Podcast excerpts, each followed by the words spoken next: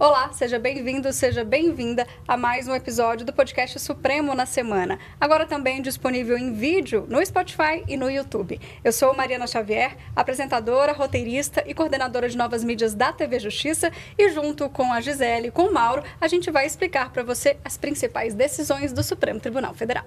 Olá, pessoal. Eu sou Gisele Reis, consultora jurídica da rádio e da TV Justiça. Vou fazer a análise jurídica dos julgamentos desta semana. Eu sou Mauro Burlamac, jornalista da Secretaria de Comunicação Social do Supremo e vou ajudar a Mari e a Gia a contar como foi a semana aqui no Supremo. Vamos começar então pela quinta-feira, que a gente já teve uma abertura de sessão falando sobre os 132 anos do STF na República, né? Na abertura mesmo da sessão de quinta, a presidente ministra Rosa Weber celebrou essa data, né? 132 anos da promulgação da primeira Constituição Republicana do país em 24 de fevereiro e também a instalação do STF em 28 de fevereiro. Inclusive, essa data vai ser comemorada como exposição aqui no Salão Branco do Tribunal. Gi, falando um pouquinho sobre a importância dessa primeira Constituição Republicana, né? Qual que é a relação que a gente pode fazer? O que, foi herdado de lá para cá? Bom, é importante citar, Mari, do contexto histórico em que essa Constituição acabou surgindo, né? Houve ali a saída do Império né? O Marechal Deodoro havia proclamado, proclamado em 1889 a proclamação da República. Então, nós tivemos, a partir daí, a instituição da República com a saída da monarquia. E com essa Constituição, né, que tem essa forma de governo republicano, Mauro, acabou fazendo com que os poderes, né, a separação dos poderes viesse em evidência e também com a definição das competências de cada um. E certamente, a partir do momento em que você faz essa definição de competências, você prioriza as funções de cada um desses poderes, além de enfatizar o princípio da separação dos poderes e também o sistema de freios e contrapesos, no sentido de que cada um dos poderes, embora sejam independentes, são harmônicos e eles exercem de alguma forma ali uma certa é, fiscalização entre eles, né? Então tem todo esse contexto histórico que é importante e a ministra Rosa Weber chegou a citar o protagonismo do poder judiciário, né? A importância do poder judiciário e da Constituição Federal, a autonomia dos Estados, até porque essa Constituição ela foi inspirada na Constituição dos Estados Unidos, então essa Constituição ela acabou dando essa autonomia para os entes federativos, centralizando, é claro, na Constituição Federal e dando aí uma, um respeito às leis federais e a essa repartição toda de competências que nós temos atualmente. Eu reparei, inclusive, da fala da ministra, que ela fala que foi com essa Constituição que o Judiciário, que atuava só no direito privado, segundo Sim. fala a ministra, passou a atuar na garantia dos direitos individuais contra o arbítrio do Estado. Então, né, começamos a pensar em direitos fundamentais, direitos individuais, né, Gi? Exatamente. Esses direitos foram bem mais assegurados. É claro que nós tivemos muitas outras evoluções, mas essa Constituição da República, a primeira Constituição pós-império, ela realmente tem um marco extremamente significativo para a história política e para a história jurídica do nosso país. Eu separei um trechinho para a gente ouvir da fala da ministra Rosa Weber. Vamos lá. Assim como o, primeiro, como o Supremo Tribunal Federal dos primeiros anos não permitiu que carências iniciais de estrutura o tolhessem, na missão confiada pela Constituição de 1891, hoje demonstramos neste plenário reconstruído depois do vandalismo de 8 de janeiro último, o dia da infâmia, que ataques contra a estrutura física dessa Suprema Corte jamais serão capazes de impedir o pleno exercício da jurisdição constitucional nos termos comandados pela Constituição Cidadã de 1988. É isso. É, ela faz uma comparação aí, né? Ela traça um paralelo, né? No começo do, do, do, Supremo, o Supremo não tinha nem sede, ela comenta, né? Foi ter uma sede é, definitiva em 1909, no Rio de Janeiro, né? Então, assim, essa dificuldade estrutural, é. de estrutura que teve do começo, da mesma forma que não impediu o trabalho dos, dos ministros, aconteceu agora, com esses atos de vandalismo não impedindo Os o trabalho. Os ministros compartilhavam salas, né? Então, uma evolução que nós tivemos até termos hoje essa sede do Supremo, e ela falou o quanto a resistência do Supremo Tribunal Federal, né? Que resistiu a todos esses anos, a essas dificuldades, aos atos infames do dia 8, 8 de, janeiro. de janeiro e permanece firme e inabalável.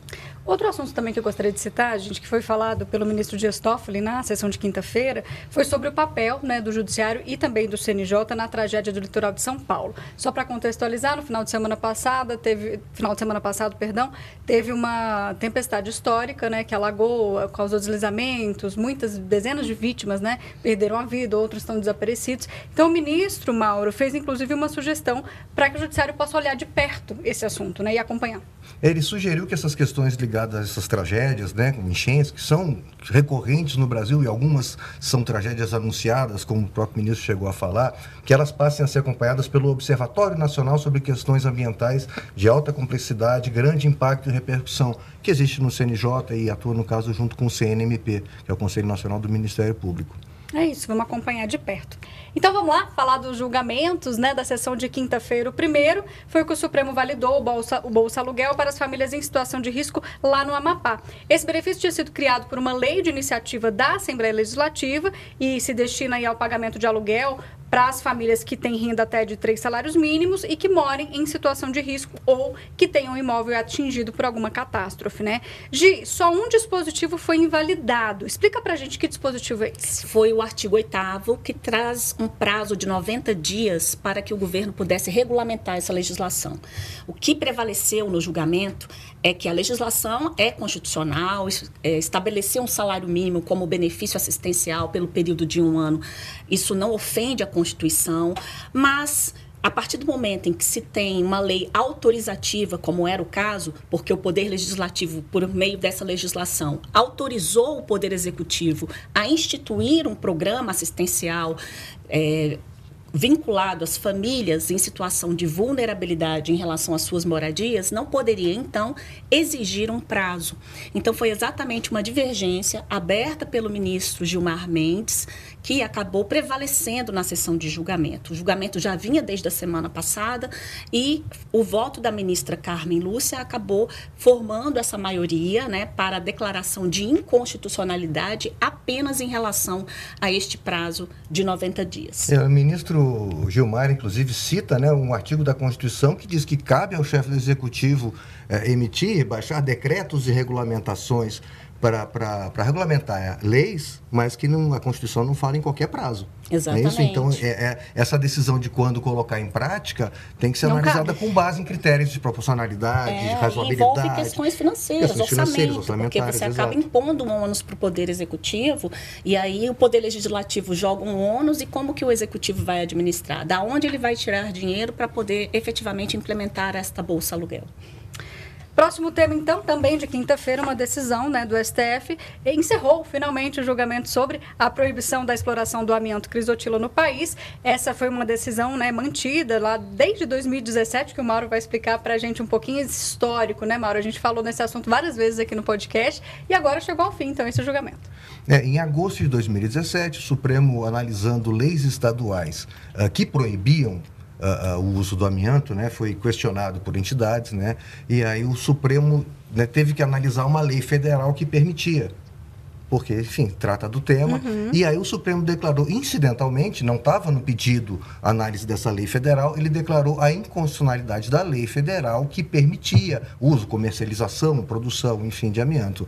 E na sequência, em novembro, voltando a um outro caso estadual, o Supremo declarou, então, um efeito vinculante e sobre todos. É isso, né, Gê? Exatamente, Mauro. Porque quando o Supremo analisou a legislação federal, é, dos ministros que puderam votar, não foi possível alcançar o número mínimo de ministros para declarar a inconstitucionalidade da lei federal já houve ali uma sinalização do Supremo no sentido de banir a utilização do amianto em razão do caráter cancerígeno e também de uma própria recomendação da Organização Mundial da Saúde, mas no placar foi de 5 a 4, porque só nove ministros podiam estavam uhum. ali, haviam dois ministros impedidos, então não foi possível alcançar o mínimo de seis votos para declarar a inconstitucionalidade da lei federal.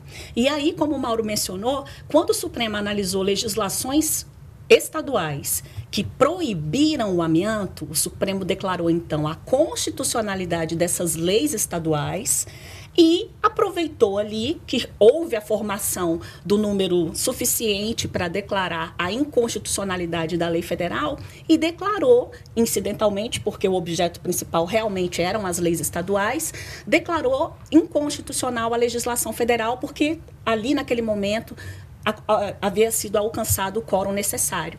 E o importante dessa decisão, Mauro, é a gente deixar registrado a autoridade da decisão do Supremo Tribunal Federal.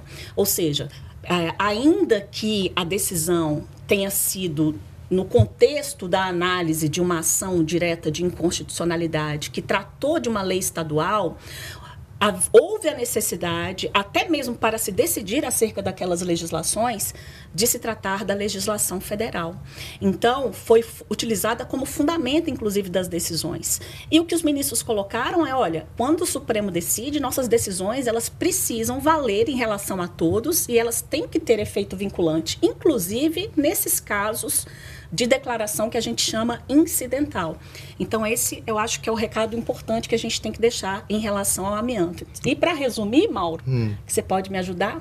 Ou seja, o amianto agora de fato segue. Agora não, só para lembrar, eles não modularam é. a decisão. Então, desde 2017, é segue lembrado. valendo essa decisão. Exatamente. E o que houve agora, então, o julgamento dessa semana foi só o embargos, né? Sim. Que, a, a partes e, e, terceiros interessados questionavam exatamente essa aplicação dessa, desse efeito vinculante é. né, da, daquela decisão que era fora do pedido, não era o que estava sendo pedido uhum. na, na, nas ações, e os ministros entenderam confirmaram que, que vale, confirmaram então, está valendo aquilo e não modularam. Então, não desde modularam. 2017, uhum. o amianto segue proibido no Brasil. Exatamente. A gente ainda teve uma terceira decisão, ainda na quinta-feira, né, a última decisão da sessão de quinta, que declarou constitucional a possibilidade de autoridades nacionais pedirem dados diretamente a provedores de internet que fiquem fora do Brasil, né, mas que tenham sede ou representação aqui, sem necessariamente ter que seguir o procedimento do acordo celebrado entre Brasil e Estados Unidos. E aí os ministros entenderam que essa hipótese está sim prevista no Marco Civil da Internet. Esse é um julgamento extremamente atual, né, que fala de dados, que fala de provedores. A gente teve é, é, muitos votos, né, significantes explicando bem didaticamente o, como que essa decisão tem que ser encarada. Queria que você explicasse para a gente um pouquinho sobre isso. Bom, vamos lá, Mari.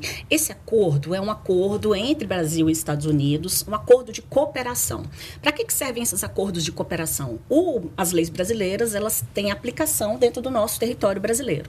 Então, quando um juiz precisa de um dado que está fora do seu território, ele acaba que ele determina ali algo que não está sob a jurisdição do território do Brasil. Então, ele precisa, em, em alguns, algumas situações, de um acordo acordo ou de um instrumento chamado carta rogatória, que são elementos utilizados na nossa legislação de cooperação jurídica internacional. Então, para ouvir uma pessoa, para pegar um dado, existe alguns meios, né, que são mais burocráticos, que passam inclusive pelo Ministério da Justiça, no sentido de conseguir alcançar esses dados. E o grande problema que nós tivemos aqui, que foi o que chegou ao Supremo Tribunal Federal, é exatamente quanto à necessidade de se pegar ah, conversas privadas de pessoas que se utilizam de aplicativos, né, que são mantidos por empresas que estão no exterior. Então nós tivemos várias decisões em que os juízes determinaram é, diretamente o repasse dessas informações. Inclusive aqui no Supremo Tribunal Federal, no TSE também houve uma situação semelhante. E uma associação entrou com uma ação declaratória de constitucionalidade para poder dizer que este acordo multilateral entre Estados Unidos e Brasil, chamado EMILAT, que ele é constitucional. E também pediu a declaração de constitucionalidade dos dispositivos tanto do Código de Processo Civil quanto do Código de Processo Penal que tratam da cooperação, né, ali por meio das chamadas cartas rogatórias. E o que eles, na verdade, pretendiam é que o Supremo, a partir do conhecimento né, e, uhum. de julgar esta ação declaratória de constitucionalidade, excluísse a possibilidade de que autoridades nacionais pudessem pedir diretamente esses dados das, autoridades, das empresas com sede no exterior. Mas não foi isso que aconteceu. De fato, o Supremo declarou a constitucionalidade dos dispositivos, mas ressaltou a importância, inclusive a prioridade de se utilizar um dispositivo que já existe na legislação brasileira, que está lá no artigo 11 do Marco Civil da Internet, que permite que as autoridades peçam diretamente às empresas sediadas no exterior essas informações. Então, é, esse é o que, na verdade, os ministros acabaram decidindo. A autoridade nacional pode pedir diretamente esses dados de empresas uhum. sediadas no exterior. É, o ministro Alexandre, que foi quem votou agora, né, tinha pedido visto, se não me engano, do processo, né, e trouxe agora o processo de volta para julgamento. E, entre outros né, é, argumentos que ele cita, está a agilidade, né, é, ao fazer esse pedido direto a, a, empresas com sede aqui, enfim, né, é, de informações que tramitam aqui no Brasil, delitos que estão sendo investigados, né, dessas fake news que estão tramitando aqui, que estão acontecendo aqui.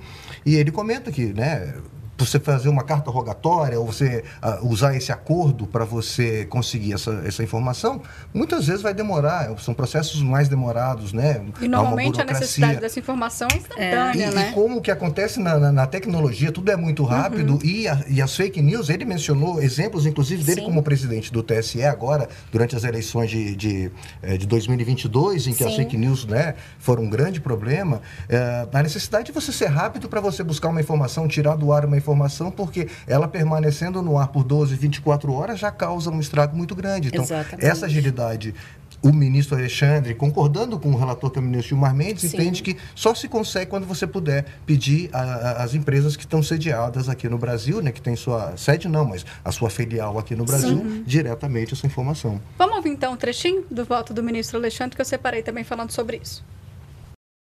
Isso, ministro Gilmar, que eu me referi há pouco, Veja, não importa aonde esteja o provedor principal, é. não importa que seja na nuvem, ou seja, a, a, territorialidade hoje ela é vista pela prestação do serviço. Uhum. Se estão utilizando as antenas brasileiras, a telecomunicação brasileira, e o acesso é feito no Brasil, a justiça brasileira é competente. E hoje o que ocorre? Hoje nós acabamos ficando com medidas, ou medidas muito, é, muito sem efetividade, muito brandas, uma multa ou outra, ou a medida radical, que é simplesmente retirar o serviço inteiro. Agora, retirar o serviço inteiro, como no caso do Telegram, do WhatsApp, você prejudica muita gente, acaba prejudicando muita gente que utiliza para outros fins. É, não há um meio termo, e nesse aspecto é que uma regulamentação é necessária. É Ele até destacou que Brasil não é terra sem lei e que é importante que as empresas se submetam à legislação brasileira, porque as mensagens são trocadas aqui, porque elas usam as antenas brasileiras. Então, é, não é possível que esse tipo de empresa não esteja submetida à legislação e não é possível que se impeça que uma autoridade tenha possibilidade de fazer essa solicitação diretamente. Tá certo, acabou o plenário então, físico, agora a gente vai pro virtual. Por unanimidade, os ministros julgaram inconstitucional uma lei lá do estado de Roraima que proibia os órgãos ambientais de fiscalização e também a polícia militar de destruir ou inutilizar os bens apreendidos em operações ambientais. O relator desse caso é o ministro Luiz Roberto Barroso, que inclusive já tinha concedido liminar sobre esse tema. Então, essa decisão confirmou esse entendimento. Confirmou, inclusive o ministro entendeu que a legislação estadual acabou confrontando realmente com a Constituição Federal e com a própria lei federal.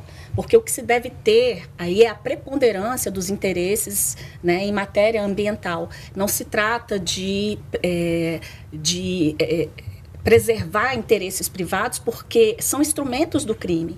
E esses instrumentos do crime, de acordo com a própria legislação, ela estabelece que eles devem sim ser destruídos. Existem várias destinações que são feitas. Então, impedir a destruição é ir na contramão do que a Constituição Federal assegura e do que a própria legislação federal estabelece, né, na lei que trata dos crimes ambientais. E, nesse sentido, ele declarou a inconstitucionalidade desse dispositivo. Mauro, Decisão monocrática agora, que eu quero falar com você, do ministro Ricardo Lewandowski, que encerrou três ações penais contra o presidente Lula, né? Essas ações tratam é, da aquisição, da sede e de doações do Instituto Lula e também de supostas irregularidades na aquisição de caças para a FAB, que é a Força Aérea Brasileira, no governo ainda Dilma Rousseff. Explica melhor para a gente. É, na verdade, são, são ações que vêm lá daquela Operação Lava Jato, que estavam sendo tocadas pelo é, juízo da 13ª Vara Federal de Curitiba, e que o Supremo, a segunda turma do Supremo, acabou julgando que, a, que essa vara federal não era competente para julgar todos os casos, esses casos relativos ao, ao, presidente Lula. Uh, então, ao declarar a incompetência da vara, uh, o que foi gerado ali perde sua validade, né? Provas que foram geradas ali, que foram, enfim, to, é, é, manuseadas uhum. ali, de, até de forma talvez não, não muito pertinente, como diz o ministro na decisão, elas perdem validade. Então você não tem mais é, é material de, de prova para você manter uma investigação. E aí, por causa disso, você fala, bom, se, tá, se não existem mais provas, né? Se a gente declarou que tudo isso aqui deixou de tem valer. Que encerrar, né? Encerra. E a outra, com relação aos caças, ele ainda explica assim, que é um processo que vem desde o governo Dilma, um processo que dura mais de 10 anos, que, que acompanhado por, né, não só pelo, pelo, pelas Forças Armadas brasileiras, por três ou quatro governos que vieram por aí, por empresas internacionais interessadas, ninguém conseguiu colocar uh, defeito, vamos colocar assim, então assim, não, não, não há realmente uma motivação para seguir essa ação e penal. Tem um aspecto importante, se você tem ali elementos que foram considerados ilícitos, eles não podem derivar outros procedimentos e outras provas e outros processos, porque tudo que dele derivar também será considerado ilícito, que é a tal teoria dos frutos da árvore envenenada. Então, assim, a partir do momento em que foi declarada né, a suspeição do juiz que conduzia, uhum. a invalidade de todos aqueles elementos, ela não só fica imprestável naquele caso para também ficar imprestável em todos os outros que dele decorreram. Tudo que vier pela frente, não é isso? A partir frente. daquilo. Então, ele considerou a ausência de justa causa para a instauração dessas ações penais. Por isso, ele até concedeu de ofício, era uma reclamação, exato, exato. mas ele concedeu de ofício o habeas corpus, determinando o chamado trancamento da ação penal, que significa arquivo Encerrado, encerrado. É isso. É isso. Os destaques da semana foram esses, então a gente vai agora para o quadro que vem por aí, que é onde a gente fala quais que são os próximos eventos e pautas né, da sessão. Vou começar então pelo por um evento, né, na verdade, de segunda-feira, a presidente do Supremo vai reunir reitores de universidades para lançar o programa STF na escola, que faz parte né, das ações que integram o programa de combate à desinformação, que foi lançado lá em 2021 pelo Supremo. Então, a presidente vai reunir esses reitores de universidades, representantes de instituições da área de educação, que são parceiros no programa de combate à desinformação, para apresentar o projeto. E o objetivo é o quê? O objetivo é justamente aproximar o Supremo né, da sociedade civil, visitar as escolas públicas, levar os servidores para dentro das escolas, os voluntários que vão explicar o papel do Supremo, qual é a importância, como é que nasceu, como funciona, né? Posteriormente também tem um convite a, a esses estudantes, a essas escolas para virem presencialmente aqui conhecer e muito importante, eu tenho que falar que todas essas ações são realizadas sem, curso, sem custo à corte, né? ou seja, não vai ser usado dinheiro público. A ação é toda é, com voluntários e servidores do STF que tem esse objetivo, então, de mostrar a instituição para os pequenos conhecerem né, o judiciário desde, desde a infância. Interessante que está ampliando né, esse programa de combate à desinformação, que está muito forte no Supremo, porque o, Supremo, o Supremo acaba sendo é, alvo de muita desinformação e também de muito desconhecimento por parte da população. Então, está tendo esse trabalho de dar a conhecer o Supremo e agora a gente está ampliando isso para os pequenos, como você chama, que é realmente importantíssimo. Importantíssimo, gente... até porque você, é, eu vejo assim o Supremo abrindo as suas portas, né, para receber o cidadão e principalmente o jovem, a criança, porque a imagem que se tem é de uma instituição, né, quando a gente fala a Suprema Corte, a Corte Suprema do país, e as pessoas precisam sentir isso de forma mais próxima, até para entender o contexto de tudo o que acontece aqui dentro do Supremo Tribunal Federal. E com isso entender também um pouco mais sobre a Constituição, sobre o papel do Supremo e principalmente esse aspecto realmente da desinformação que é fundamental para o Estado democrático de direito. Eu sou defensora da ideia de que tinha que ser disciplina obrigatória, porque a gente sai até do ensino médio sem conhecer né, de, de, de fato como funcionam os três poderes, como é que funciona o STF. Então é uma iniciativa extremamente necessária. A gente também tem ainda na semana que vem é, uma segunda parte né, de, de homenagens aos 132 anos do STF na República, que vai ser na sessão, e também o centenário é, da morte de Rui Barbosa, um grande jurista, que Mauro tem mais informações, vai ser na quarta-feira, né, Mauro, essa homenagem. Isso, na verdade, né, são 100 anos da morte dele, no dia 1 de março, né, e aí só lembrando que você falou lá, que nós falamos no começo lá em Constituição de 1891, Rui Barbosa participou da elaboração dessa Constituição, então é uma personalidade de bastante importância no mundo jurídico brasileiro. Gi, temos também semana que vem, segunda turma e as sessões do dia 1 e do dia 2. Sim. Quais são as principais pautas? Eu sei que tem muita coisa né, na agenda, mas dá para a gente destacar aí. Terça-feira, com as turmas retomando normalmente a, me parece que só tem realmente só a segunda, a segunda né, com pauta. E na quarta e quinta, julgamento previsto normalmente. Eu trago aqui dois, três destaques em relação à pauta de quarta e um destaque de quinta. O Supremo vai julgar uma lei, uma lei estadual, que trata sobre a criação de sala de descompressão para os médicos. E tem também um habeas corpus, esse é super interessante, porque ele vai tratar da possibilidade de se considerar é, é, crime de menor, não de menor potencial ofensivo, o princípio da insignificância uhum. em relação ao crime de tráfico. Uma pessoa foi pega com pouca quantidade de droga, foi condenada por tráfico e a defesa argumenta que nesse caso poderia ser aplicado o princípio da insignificância. Uhum. E tem outro aspecto, a abordagem dos policiais se deu em razão da cor. E aí os ministros também vão tratar dessa questão se há ou não nulidade de tudo que está naquele habeas corpus em razão desse perfilamento racial. E tem também a possibilidade né, do, da Ordem dos Advogados do Brasil, se ela deve ou não prestar contas ao Tribunal de Contas da União. E na quinta-feira vai tratar da legalidade, da licitude, do acesso direto da autoridade policial aos dados de comunicação telefônicas no momento ali de uma abordagem. Mauro, isso não quer dizer que todas vão ser julgadas, mas quer dizer que está na pauta. A gente sempre diz que é, isso é uma previsão dizer. de pauta, né? É. Às vezes não dá tempo de chamar todas, às vezes acontece essa semana, tivemos aí, é. né? É, é três assuntos, três no assuntos dia, finalizados né? no mesmo dia, isso então é, eu nem só citei algumas, né? Tem outras na pauta, mas essa pauta sempre vai depender, inclusive, da dinâmica dos julgamentos, né? Isso tudo acaba influenciando. É isso então, finalizamos por hoje. Muito obrigada pela ajuda e por explicarem tão bem aqui a semana no Supremo. Ah, foi ótimo, é um prazer poder contribuir. Obrigado, Gi, obrigado, Mari, obrigado a você que está com a gente. Até a próxima. É isso, até semana que vem, pessoal.